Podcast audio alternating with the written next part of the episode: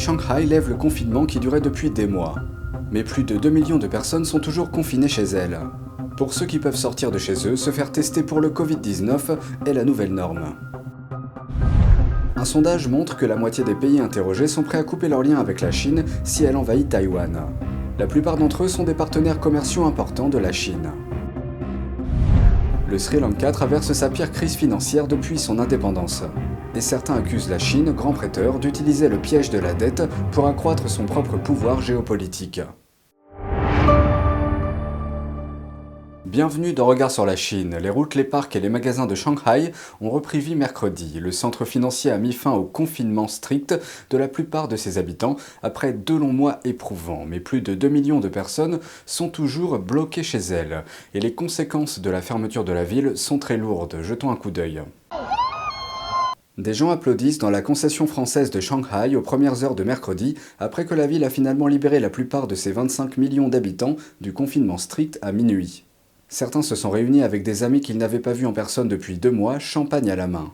D'autres erraient dans les rues juste pour être dehors. Je ressens un peu d'anxiété sociale.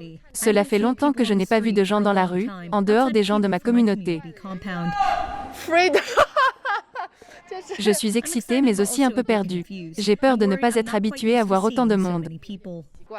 À la lumière du jour, les rues, les parcs et les magasins de Shanghai ont repris vie. Mais pour certains, l'attrait du retour à la normale s'est rapidement estompé.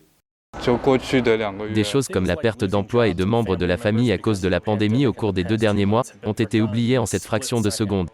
En fait, je me sens triste au fond de moi.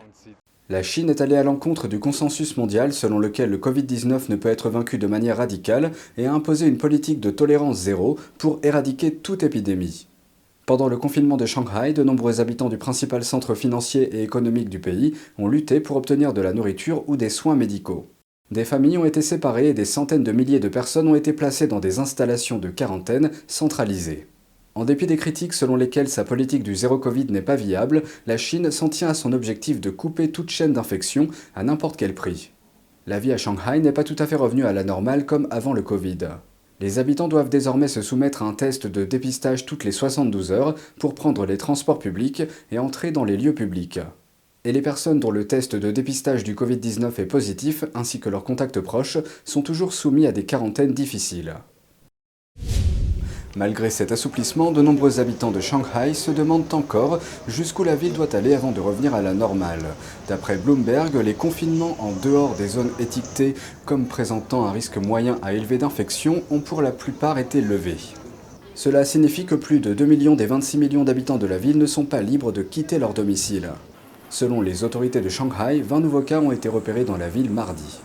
La Chine ayant l'habitude de sous-déclarer les chiffres de l'infection, NTD ne peut pas vérifier ce chiffre de manière indépendante. Selon Reuters, les habitants de Shanghai sont toujours tenus de porter des masques et de maintenir la distanciation sociale. Ils sont également tenus de présenter un résultat de test Covid-19 datant de moins de 72 heures pour pouvoir entrer dans des lieux publics. Cette exigence était auparavant de 48 heures. Le service dans les restaurants est toujours interdit, mais les trois quarts de la capacité commerciale devraient être rétablis les écoles restent en grande partie fermées avec des exceptions pour certains niveaux scolaires. Mais avec l'ouverture de Shanghai, le centre financier est confronté à un autre type de problème, les termites. Les experts disent que la prolifération d'insectes est liée aux ordres de confinement. En effet, lorsque les termites ont commencé à apparaître, personne n'était disponible pour exterminer le problème dès son apparition. Une vidéo prise à Shanghai attire beaucoup d'attention en ligne. On y voit des essaims de termites voler autour des lampadaires tandis qu'encore d'autres insectes s'entassent sur les arbres, les fenêtres des bâtiments et même le sol. De nombreux habitants ont signalé la présence de termites dans leurs maisons et leurs bureaux. Certains plaisantent en disant que les insectes ont repris le travail avant eux. Les autorités de Shanghai ont déclaré en début de semaine que le nombre de termites de cette saison était au départ identique à celui des années précédentes. Mais en raison des nombreux ordres de confinement, ils n'ont pas pu éliminer les insectes à temps. Ils ont ajouté que la température et l'humidité ont maintenant atteint des conditions optimales pour la reproduction des termites. Un nouveau sondage montre une forte tendance à couper les liens avec la Chine sur la question de Taïwan. Cette enquête, appelée Indice de perception de la démocratie, est la plus grande étude annuelle au monde sur la démocratie. Elle est menée conjointement par la Fondation de l'Alliance des démocraties et l'Institut de sondage allemand Latana. L'enquête a duré plus d'un mois et comptait plus de 50 000 répondants de plus de 50 pays du monde entier. À la question de savoir s'il faudrait couper les liens économiques avec la Chine si Pékin envahissait Taïwan, la majorité des personnes interrogées dans 26 pays ont répondu par l'affirmative. Parmi ces pays figurent un grand nombre des principaux partenaires commerciaux de la Chine, comme les États-Unis, le Japon, la Corée du Sud et l'Allemagne. Et ils représentent plus de la moitié du commerce total de la Chine. Cela dit, plus de 80% des Chinois interrogés sont d'accord avec l'affirmation selon laquelle la Chine est un pays démocratique.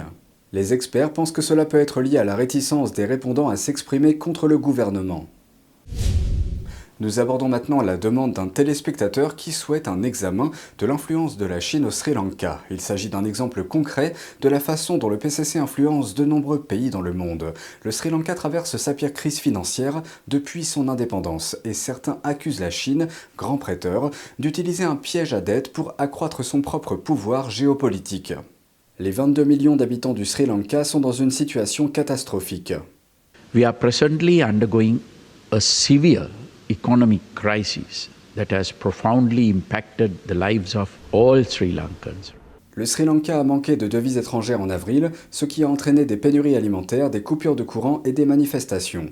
Et au début du mois, le pays a fait défaut sur sa dette pour la première fois de son histoire. Le Sri Lanka doit désormais plus de 50 milliards de dollars à ses créanciers étrangers.